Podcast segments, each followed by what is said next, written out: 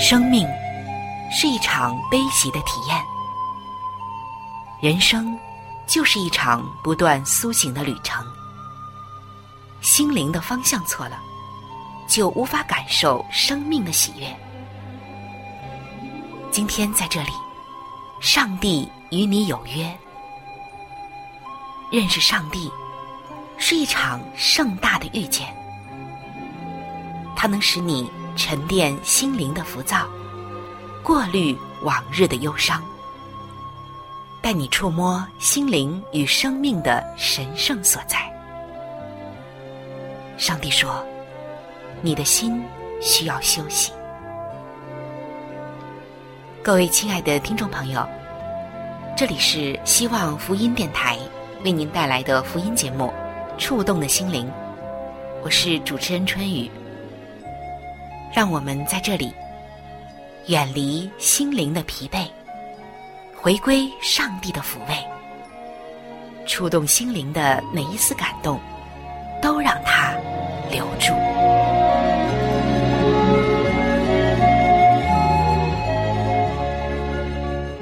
各位亲爱的弟兄姐妹，大家好。在自然界当中，我们能看到许许多多有趣的生物，而更为有趣的就是，在各种各样的动植物中，它们很让人惊讶或者佩服的地方，往往啊，不是在一些宏观的地方。而是在它们很细小的地方。如果你仔细的观察，你一定会发现，在这些生物当中，最细微的地方所体现的伟大。上帝常常不是在一些宏伟浩瀚的地方。我们并不只是在山川、日月、河流和宇宙中看到上帝的作为，而更多的，上帝是在他的细节中。让我们看见它。可以说，在每一个生物的细微之处，你都可以看到上帝的存在。还有就是他对我们说的话。所以在本期的节目中，首先让我们一起进入到细微之处见上帝的时间。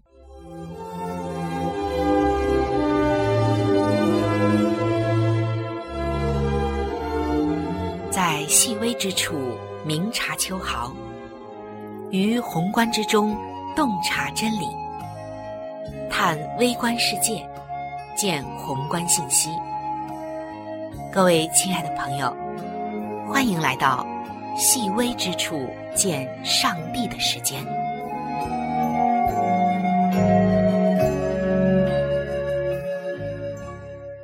亲爱的弟兄姐妹，在圣经诗篇五十一篇的二节。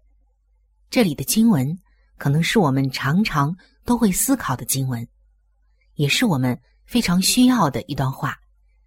那这些经文说：“求你将我的罪孽洗除净净，并解除我的罪。”是的，每一天我们似乎都在做着一些选择，每一天我们的思想也都好像是一个战场一样，我们难免。会被一些罪愆与过犯所生。这个时候，我们来到上帝面前，希望他能够洗除我们的罪愆与过犯，洁净我们。谈到这里啊，有一位弟兄呢就说道：“他说他有这样的一个经历，那就是他刚刚洗干净了一样东西，但是很快，甚至马上就被污染了。那有的时候。”人们的心中也有这样的疑问，比如为什么我刚刚洗完车，偏偏啊一场大雨不期而至？为什么这雨就能在刹那间使我的爱车面目全非？你一定明白我的感受。我刚刚把车，或者是房间里的窗户，或者是户外的家具，或者随便什么。这例子多的不胜枚举，把它们擦得干干净净、闪闪发光。可是，突如其来的一场大雨打得你是措手不及。这豆大的雨滴劈头盖脸的打在车上，打在窗户上，打在你刚刚洁净过的一些家具上，或者是一些物品上，仿佛啊，就像施了什么妖术一样。如果你想让你的爱车、你的物品看起来漂漂亮亮、干干净净，那就不得不自认倒霉，得重新里里外外的再洗一遍，因为泥点子已经溅到上面了。这位弟兄接着就和我们分享说：“他说，我想我们都需要从生在热带湿地、长于泥泞洼地中，那始终放低姿态的莲花身上学到一些教训。虽然那里经常下雨，以致泥巴四处飞溅，但是莲花无论叶片还是花瓣，都不染尘，不染俗。”清丽非凡。事实上，莲花也常常被人称为神圣的莲花，因为它高洁的美丽而成为印度和越南的国花。那么，为什么暴雨肆虐过后，无论是车、窗户，或者是户外的家具，都灰头土脸、泥泞不堪，但唯独这莲花却能够出污泥而不染呢？这是一个人们经常会问起，科学家也在不断研究的问题。我相信所有的朋友们都知道莲花出污泥而不染的这种特性，但是你有没有真正的再去深入的观察它的细节呢？为什么它会这样呢？可能啊，你只了解一部分。当雨滴落到大部分物体的表面时，雨滴。会呈扁平状离开，而物体的表面被打湿。但是在蜡质物体的叶片上，就是好像有蜡那种质地的植物的叶片上，或者是刚打了蜡的汽车上，雨滴呢仍然呈水珠状挺立。接着，大部分的雨滴呢就会从叶子上滚落了。但即便是蜡质的叶子和汽车表面也会变湿的，就容易藏污纳垢，并留下明显的水渍。莲花的叶子在质感上虽然不像蜡质的叶子，但是水珠呢会在它的表面呈一个圆珠状挺立很久，并且在莲花叶子上的水珠就如同玻璃珠一样。滚来滚去，丝毫不会散开，或者是打湿它的叶片。当水珠最终从叶子上滑落，顺道就带走了灰尘、污泥或者是花粉。而莲花的叶子总是干燥清洁，人们称它为莲花效应。那为什么会这样呢？秘密就在于莲花叶子表面的结构。我们只能借助高倍的电子显微镜来一探真貌了。透过显微镜，我们就发现，莲花叶子的表面上，实际上是相当粗糙，并且附着着无数直立而极小的乳突结构。正是这些纳米级的乳突结构，使得水珠子集中并滚落，以保持莲花叶子的清洁。你看奇妙吗？原来在显微镜下，我们就能够知道莲花为什么会出污泥而不染的秘密了。今天，求主也使我们能出污泥而不染，谨慎谦卑，热切祈祷，诚恳的寻求上帝的面，坚定的转离那些邪恶的道路与污染，因为我们实在是需要主来洁净我们的身心。在这个世界上，的确充满了各种各样的污染，污染着我们的眼睛、心灵、情感，还有其他很多的方面。想要保持出污泥而不染，真的是很不容易。我们只有在上帝的话语里、能力里和保护里，才能够过出污泥而不染的生活。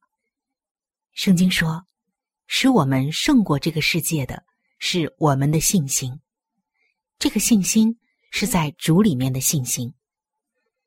诗篇一百一十九篇的第九节，这里也写道：“少年人用什么洁净他们的行为呢？是要遵行你的话。”是的，当我们遵行上帝的话语，持定在它里面的信心，我们就能够过出污泥而不染的生活。亲爱的弟兄姐妹，在你的周围有没有出污泥而不染的人呢？我想，最伟大的一个出污泥而不染的人，就是我们的主耶稣了。我们看一看他周围的环境好吗？在他的童年小的时候，又是在哪里度过的？有没有影响到他呢？从圣经中我们看到，耶稣的一生是与上帝和谐的一生。当他做小孩子的时候，思想。言语和行为都像小孩子，但他生活中始终没有丝毫罪恶来毁损他里面的上帝的形象。可是他并非是免于试探的。他小时候长大的地方是拿撒勒，那拿撒勒是一个臭名昭著的地方，人们只要提到这个地方啊，都会说：拿撒勒还能出什么好人吗？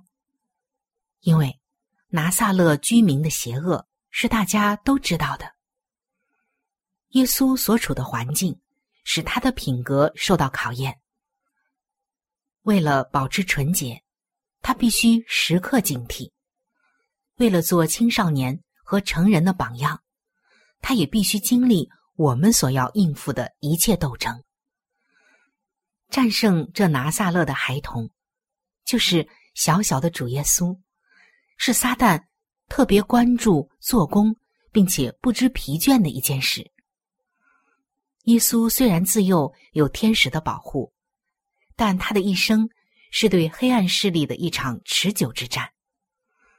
地球上竟然有一个不受罪恶污染的人生，这是黑暗之君撒旦不能容忍的，也使他大惑不解。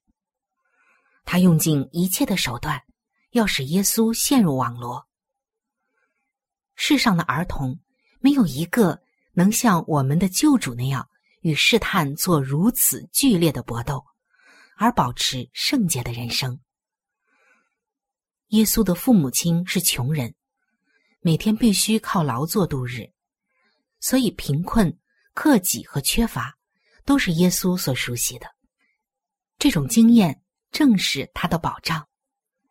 他勤劳的生活中，没有空闲的时间来招惹试探，也没有无所事事的光阴为不良的交友开门。他尽可能的将试探拒之门外。财力、享乐、称赞和责难，都不能够诱使他苟同于一件错误的行为。他有辨认邪恶的智慧，也有抵御邪恶的毅力。耶稣是生活在地球上的唯一没有罪的人，但是，他竟住在拿撒勒邪恶的居民中将近三十年之久。这一个事实，对那些认为无瑕疵的生活有赖于地点、运气或顺境的人，都是一个有力的反驳。试探、贫穷和苦难，正是培育纯洁坚定的品德。所必须的锻炼。所以，亲爱的弟兄姐妹们，看到耶稣的榜样，我们就能知道，要出污泥而不染。就像我们刚刚提到的，需要每一天像耶稣那样谨慎谦卑、热切祈祷，遵行上帝的话，并诚恳的寻求上帝的面。即使我们偶然被过犯所胜，我们也要。马上的来到上帝面前说：“求你将我的罪孽洗除净净，并解除我的罪。”那么接下来你就会经历到圣经所说的：“我们的罪虽像朱红，上帝必洗我们白如雪。”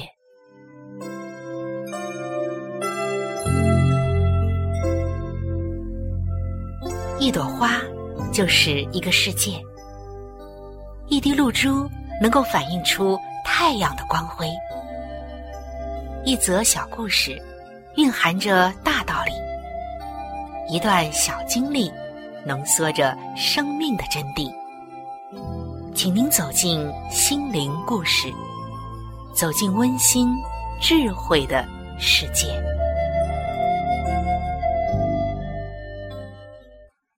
各位亲爱的弟兄姐妹，欢迎来到心灵故事的时间。今天要和您分享的心灵故事是鬃毛的故事。亲爱的弟兄姐妹，说到猫，还有其他的一些动物，你能够？轻易的就分清它们是公是母吗？除非你知道正确的方法，否则呀，你是很难一眼就辨别出一只猫是公的还是母的。但是狮子却不一样，它是唯一一种我们仅仅从外部特征就能够辨别雄性与雌性的猫科动物。你能猜中是什么特征吗？你可以看一看。狮子那华贵的金色的鬃毛，毛的尖端是深沉的黑色，这无疑加增了雄狮那令人生畏的王者风范。我们仿佛看到，夕阳西下，狮王他伫立在岩石的顶端，傲然的看着前方，或者俯视大地，他那像绸缎发亮的鬃毛。在微风中轻轻的浮动着，难怪人们将狮子封为百兽之王。但是在科学家心里，不免生出疑问：为什么雄狮的头部和颈部要生出这样一圈厚厚的鬃毛呢？它有什么作用呢？显然，这并不是为了保暖，因为狮子生活的地方气候炎热。在一年中最热的时候，这样一圈长长的黑色鬃毛会吸收更多的热量，使狮子燥热难耐，实在是不利于散热的。而在气候凉爽的时候，狮子的鬃毛呢就会长得更长。那么，在狮子打架的时候，鬃毛是否能够起到保护颈部的作用呢？科学家们认为应该不能。因为所有的猫科动物都以尖牙和利爪当做致命的武器，唯有狮子生有一圈的鬃毛，显然不是起保护作用的。况且，研究人员也没有证据表明，没有鬃毛的狮子，它们的头部和颈部有更多的伤痕。这样看来，鬃毛并不是战斗中的保护伞。那么，它的功能到底是什么呢？经过多年的潜心研究，生物学家们现在相信，雄狮的鬃毛是在给其他狮子传递信息。当雄狮展现出一头长长的浓黑的鬃毛时，就是在告诉母狮子，它既强壮又健康。这样不但吸引母狮，也能够使其他的雄狮望而却步。雄狮如果是看到。对手鬃毛浓密黝黑，宁愿退避三舍，因为这是一个清楚的信号，对方的实力远胜于他。原来雄狮是这样来传递他的信息的，而且这是一个非常重要的信息。那么，亲爱的弟兄姐妹，让我们来想一想，我们是如何向他人来传递自己。是基督徒的信息呢？是你的穿衣打扮、所吃的食物，还是你走到哪儿都带着一本圣经呢？也许有些人会赞同这样的方式，但其实啊，最清楚的信号就是我们待人接物的方式，这才是最重要的信息。求主帮助我们，能够在待人接物的方面。彰显他的爱，彰显他的信息。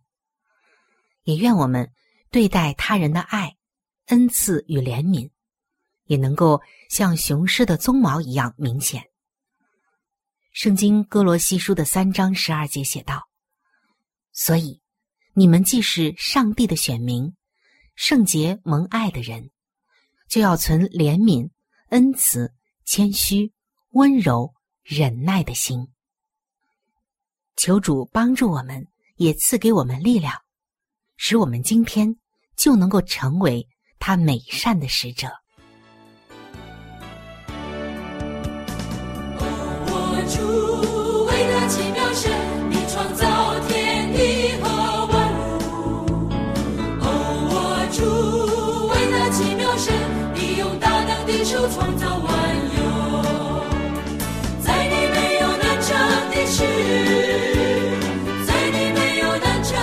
成的事。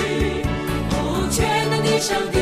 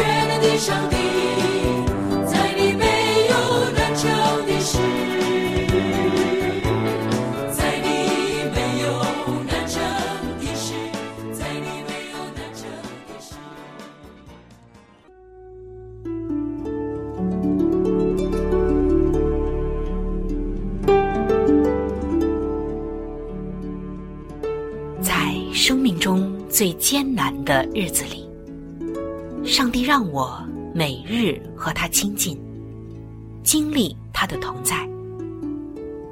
借着每日灵修，他使我走出了生命的低谷，一次又一次的使我重新找回了新的生命和喜乐的泉源。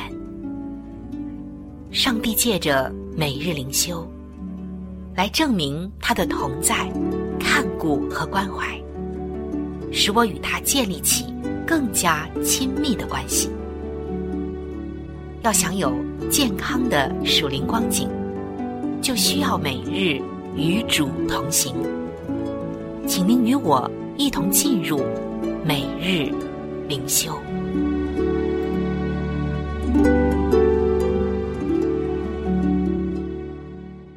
各位亲爱的弟兄姐妹，欢迎来到每日灵修的时间。走进每日灵修，走进灵性的加油站，也走进上帝在每一天所对我们说的慈爱话语当中。首先，让我们一起来分享今天每日灵修的主题经文，记载在圣经罗马书的八章二十五节。但我们若盼望那所不见的，就必忍耐等候。今天每日灵修的主题是：唯有主耶稣是希望。在二战期间，苏格兰的一名军官名叫尔涅高登，他在《行过贵河的幽谷》这本书中写下了在二战期间身为战俘的年月。身为战争的俘虏，这日子肯定是不好过的。当时，一点八九米高的他，饱受了疟疾、白喉、伤寒、脚气病、痢疾、溃疡、劳动、缺乏食物的苦。当时他的体重急速的下降到已经低于了四十五公斤。那我们可以想象一下，一个一米八九的军官，有这么高的身高，体重。还不到九十斤，他一定是瘦的只剩下皮包骨头了。由于监狱的医院肮脏不堪，绝望的尔涅将军要求移到一个干净一点的地方，这个地方就是停尸房。他躺在停尸房的地上，等待着死亡。但是，有一位名叫达斯的战俘，每一天。都来帮助他清理伤口，鼓励他，并且与他分享自己的食物。经过达斯细心的照顾，尔涅将军的健康状况开始日渐恢复。达斯和这个相信不可知论的苏格兰人分享了自己对上帝坚定的信心，并且向尔涅将军表明，就算在患难之中，生命仍然有希望。圣经里所提到的盼望，不是指一味盲目的乐观。相反的，这种盼望是一种坚定又强烈的期待，确信上帝必会实现圣经里说过的话。患难中往往能产生忍耐、老练，最终是盼望。七十年前，在残酷的战俘集中营里。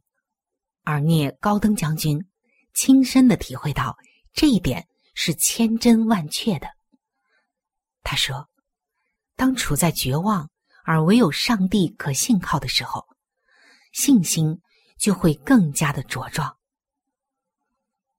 亲爱的弟兄姐妹，你也在某一种困境和患难中吗？耶稣基督是我们的磐石，也是我们。永不落空的希望。各位亲爱的朋友，我们今天的节目到这里就要向您说再见了。我真诚的邀请您来认识这一位爱你的上帝，你的人生将会成为蒙福的人生。在我们这里，也为您预备了圣经，还有来帮助您来了解基督教信仰的资料。都是可以免费的赠送到您的手中的。如果您需要，或者是想和我联系的话，那我是非常的欢迎您能够写信或者是发电邮给我。来信请寄：香港九龙尖沙咀山林道二六杠二八号。山是大山的山，林是树林的林。香港九龙。尖沙咀山林道二六杠二八号，您写“春雨收”就可以了。春是春天的春，雨是雨水的雨。如果您想发电邮的话，请记我的个人邮箱，我的邮箱是 c h u n y u at v o h c 点 c n。我们的网址是三 w 点 x i w a n g r a d i o 点 o r g。我期待着您的来信，愿上帝的爱伴随您一生。我们下期节目再会。